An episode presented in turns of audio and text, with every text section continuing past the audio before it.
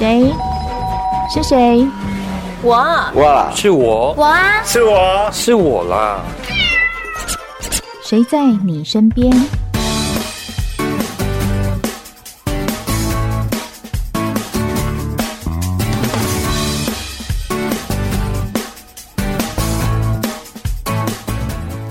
众朋友您好，欢迎收听今天的节目，我是梦萍。现在已经是十一月底了，再过一个多月，应该讲两，对啊，一个多月还不到两个月就要过年了。过年前你最期待什么呢？上班族当然就是等我的年终奖金会发多少。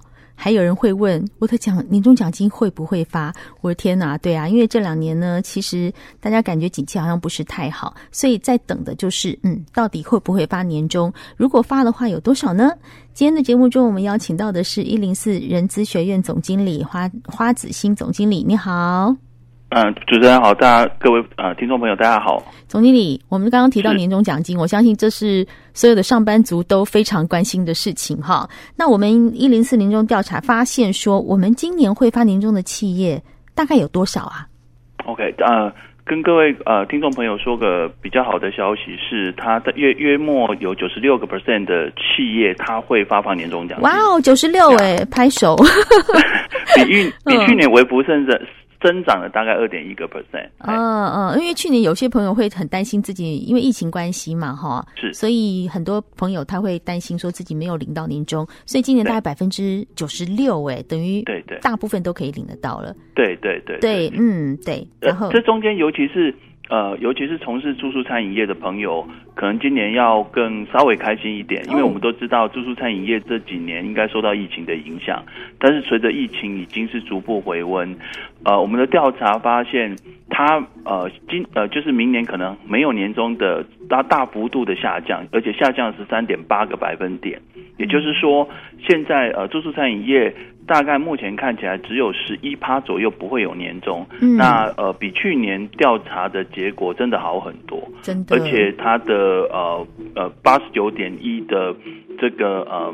这个行业的朋友们，他的年终奖金会从去年的只有零点五个月，呃，至少上升到了零点八五个月，哦，也比去年真的增加蛮多的。我真的是恭喜这些朋友媳妇熬成婆了，因为没错，真的，因为你知道去年前年在疫情很不好的时候，我相信很多做餐饮住宿业的人都在苦撑，想说这个什么时候可以过去。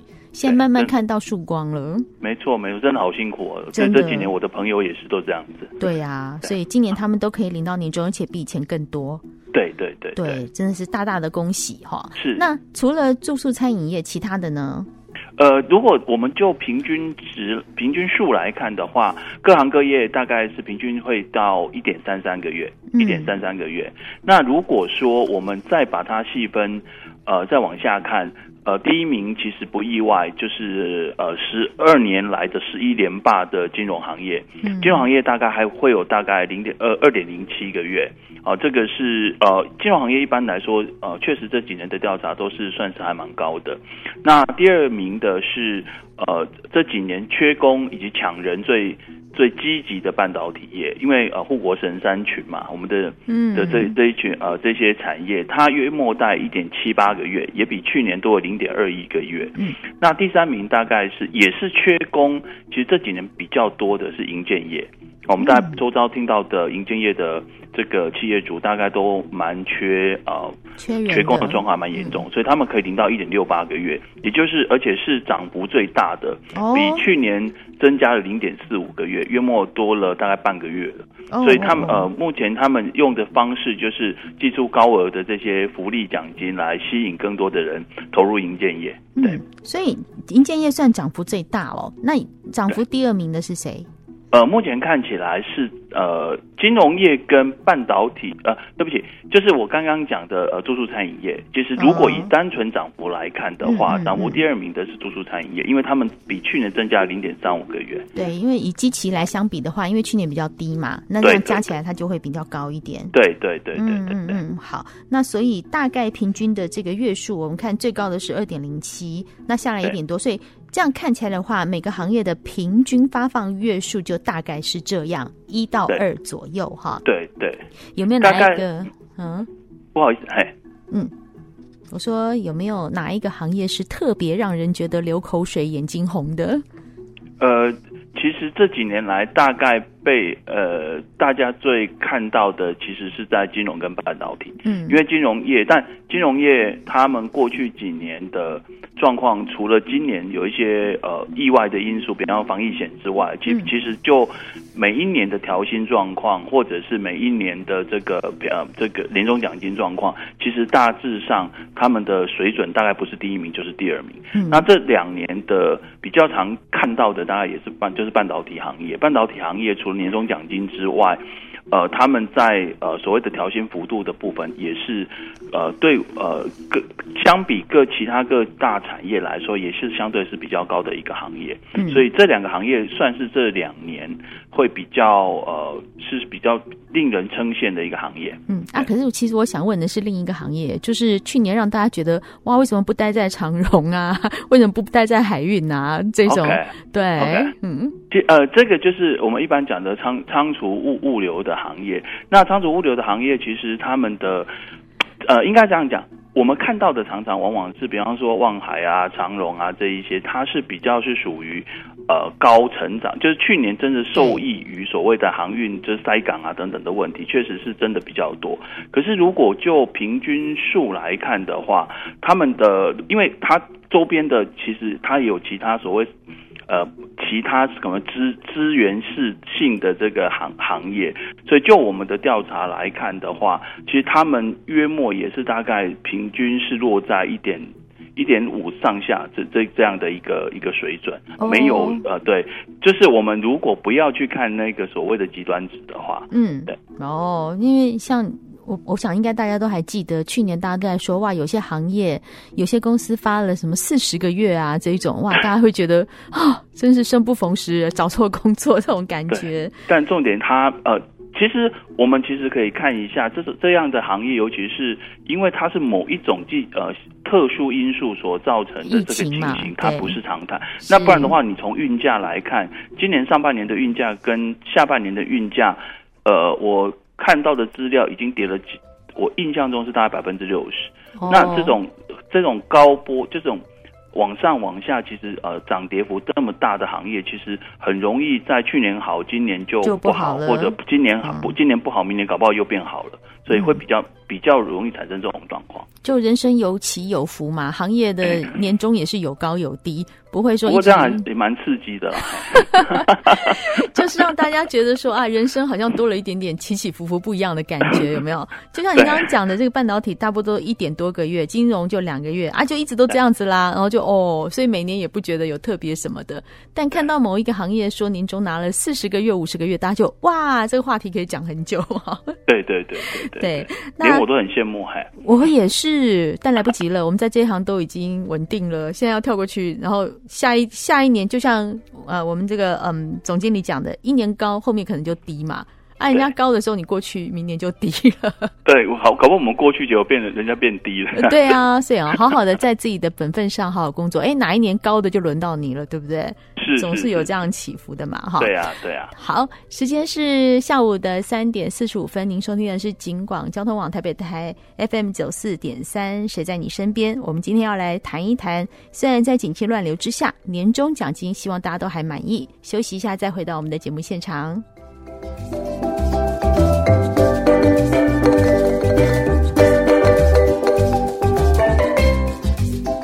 今天节目中要来谈谈年终奖金啊，大家辛苦了一年，其实最期待的就是在这个时候不无小补啊，拿一点钱在放在过年的时候，或者孩子放寒假的时候，可以带他们出去玩一下。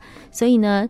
刚刚我们跟呃花子欣总经理提到是说，总经理在一零四的这个调查里发现，哦，百分之六十九十六的人会有年终奖金，听起来挺令人开心的。我们刚刚谈到说，让人羡慕的行业包括金融、半导体、银建，今年年终哦，还有那个住宿都领得还不错。好，这是让人羡慕的行业。那有哪一些相对是少了一点点的呢？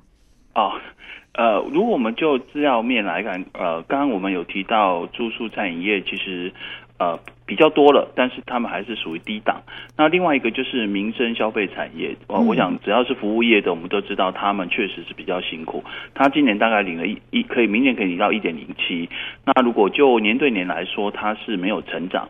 那另外一个族群是呃，我们真的要大家好好帮他们加油打气。还有就是我们，诶，也希望如果企业主可以的话，多多鼓励他们的呃医疗服务业。也就是说，这么多年来。这几年来，我们都谢谢他们帮我们守在第一线。但是他们目前调查出来的这个平均呃的月份数大概只有一点二个月，然后呃也比去年微幅增加零点一四。那这边也就是透过这个机会，也是希望能够大家能够更呃除了口头的鼓励之外，能不能给他们更多实质的鼓励？哎，医疗服务行业一直都是年终拿的比较低的行业，是吗？对。这这么多年啊，不懂哎，为什么？其实，呃，有两个原因。第一个是因为呃，他们的呃，做他们，尤其是在比方护理人员这一个部分，嗯，确实他的，比方说他们要轮班啊，然后呃，基本上又比较辛苦。嗯、那再加上说这几在这几年疫情的关系，他是他算是比较高。危就是服呃服务的高危险性会比较多，这是一一个主要的原因。那第二个原因其实是主要还是台湾可能比较多的会比较常发生所谓医纠的问题，所以就会导致说有蛮多呃这个。呃，虽然是本科系毕业的毕业生，到后面他们反而会选择不进入这个行业，所以他常常也在做呃呃缺，就是面临所谓的缺工的问题。以我自己的姐姐来说，她在呃加护病房一一工作，她就已经工作了三十几年。哦，可是每次跟她的主管提到说她要呃退休，永远都被未留，不给退，因为人不够。对对对对，对啊，这个真是还蛮大的一个问题。确实啊，医疗人员真的是太辛苦，但没有他们也不行，所以真的是希望能够在实质上给他们一点鼓励。其实社会上 这两年因为疫情的关系，大家对于医护人员都非常的肯定，非常的尊敬，因为真的没有他们是不行的。没错，所以老板们也希望能够实质 用实质的方法把他们留下来，因为我们不能给他们年终奖金啊，只有老板可以给啊，对不对？对对对对啊，那刚刚。呃，总经理有特别提到说，其实有些行业征人不易，特别您提到的这个医疗业是征人不易的哈。那在明年的企业在征才的部分，有哪些行业是会比较有有可以进去工作的希望呢？呃，其实我先说明一下，其实明年呃，因为征才的大前提是企业怎么样看明年的景气嘛。对。那就我们的调查里面，呃。明年的企业对于景气的看法比较偏向保守，也就是说，如果以我们一个数呃一个指标叫净乐观率，其实是负的，也就是说，它是比较悲观或保留，然后比例呃这个有负二十五点六，其实算对对对，算是还蛮严重的。那也就是在因为有太多不确定性，比方说目前呃通膨的问题啊，或者是说俄乌战争还在打。然后或者是升息的问题，甚至是说，呃，美元现在太强势等等这些汇率的问题，都导致以台以台湾这种呃出口为导向的企业，呃，会比较保守一点哦，所以。就呃，职就是明年的职缺来看，他们确实会有一些影响。嗯，那大概呃有四十八、四十三点八的企业表示他们会新增职缺，但是这一呃比去年减少了三点九个百分比，也就是我们目前看起来是微幅在降温，但是但是。它这边有一个比较大的风险，就是有五十六点二的企业，它其实是算是还在观望，也就是说，它到底要增还是减，还是持平是比较还没决定的。那在这个大环境底下，当然还是有些行业它蛮确定就一定会新增。嗯。第一个，而且比例是比较高的。第一个是网际呃软体网络业，也是软体服务业。哦、嗯，嗯，那大概呃有六十点六的企业一定会增新增职缺，然后呃员额也增会增员百分之十一点三，算是蛮高的一个比例的。嗯嗯。那第二个行业还是回到半导体产业，呃，因为。不断的在扩厂，然后有些人员要送到国外去等等，他们有五十五点六的 percent 会呃认为他们明年应该是会增增加员额，那增增幅大概是八点五 percent。那另外一个就是顾问服务业哦，就是也是大概是五十五点六个 percent，那员额新增大概会十点四个 percent 左右。嗯，所以这三个比呃有两个比较像是呃服务性质的行业，然后一个呃是像是就就就比较像是传统的 high tech 的行业这样子。对，刚刚呃总经理提到的顾问服务业，这个指的是哪一方面的行业？哦比方说，可能有呃理财专员啊，或者是说一些呃，比方呃会计师或者是律师相关的这一些服务业，我们都统称为它是一种某一种顾问服务业。哦，了解了解。对对对对。其实每一次哈看到这个征才呢，其实像像刚刚提到的服务软体呀、啊、半导体呀、啊、顾问，我就会觉得说哇，像我们这种文科人就完全糟糕了。就想说，哎啊，那这样子会不会没有我们的工作了啊？那比较年轻的一些朋友们，如果你在呃自己的行业里面觉得不太满意，其实赶快可以去上一些课，例如学一些软体呀，哈，那学一些理理财呀，那你也可以不要缩限说哦，我不是学这个的，我不会。其实可以多触多伸一些触角啦，哦，因为今天我们看这个调调查报告给大家，其实就是提供一些资讯。哎，未来你在这边你可以找到比较好的工作，薪水好一点。好，那既然看到这个资料，就不要不要抱怨说啊，我又我又不会，那学一学就会啦，哈。是啊，是啊，是啊。对呀。其实就以我自己的单位，呃，我的单位来说，其实我们底下大概也有一定比例的呃同仁，尤其是在写软体的这些工程师，其实他都不是本科毕业的，的，他可能是在毕业之后，可能到资策会啊，或者是外面的一些所谓的。呃呃，补习补习的一些机构去学习所谓的怎么写软写这个呃城市，对，所以我会觉得这一这一段我我常觉得路是人走出来的嘛。那就像台湾这这几年半导体人才真的也很缺乏，那所以有一些半导体公司，他们也开始啊举办所谓的半导体学院嘛，他们也是希望这些文科刚文科毕业生等等能够来做新的一些职涯的啊调整跟学习嘛，所以。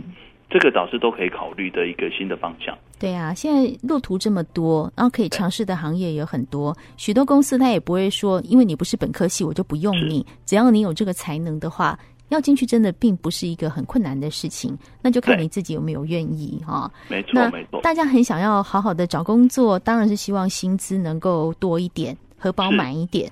我们这个愿望，明年会有机会吗？呃，有机会，真的、哦、有机会。对对对，明年大概整体的调薪幅度会在呃百分之三点三五。目前就我们的调查，哎、欸，我跳起来了。不过不过不过，啊，不过我又坐下来了。好，对对对，他有一个比较担心的地方，其实是在呃呃，就是会调薪的企业的表态率大概有四十五点二而已。也就是说，其实有五十四呃五十四点八还是。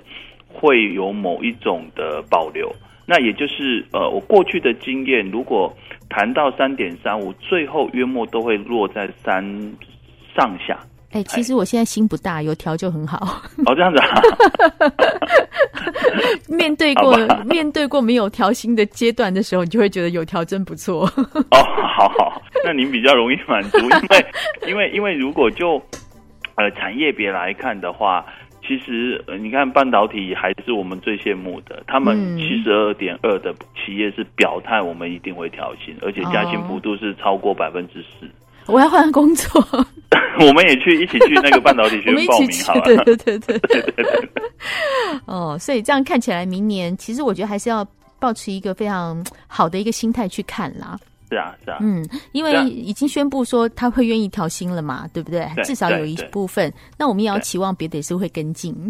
是啊，是啊，因为如果说呃，我们当然会很期待说，因为半导体行产业，第一个它本来就是台湾的龙头产业，对。但是半导体产业，呃，那再加上说明年的呃，随着疫情渐渐在往呃好的方向走，我们当然希望明年真的是大家能够不要再。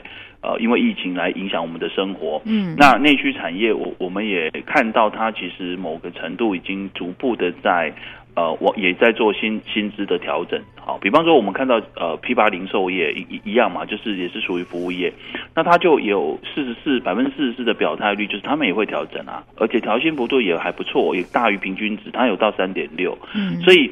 我们也会蛮期待，就是明年不管内需产业，呃，回呃，因为疫情结束回升温，或者是这个出口产产业，呃，等到慢慢的去化库存完之后，我我相信希望能够维持在现在大家能够呃期待的三点三五了，嗯，这个是蛮值得期待的。对啊，其实我觉得当我们在看自己的工作或别人的工作的时候，你都会觉得哇，别人都好好哦，别人都领这么多年终，别人的薪水都那么高。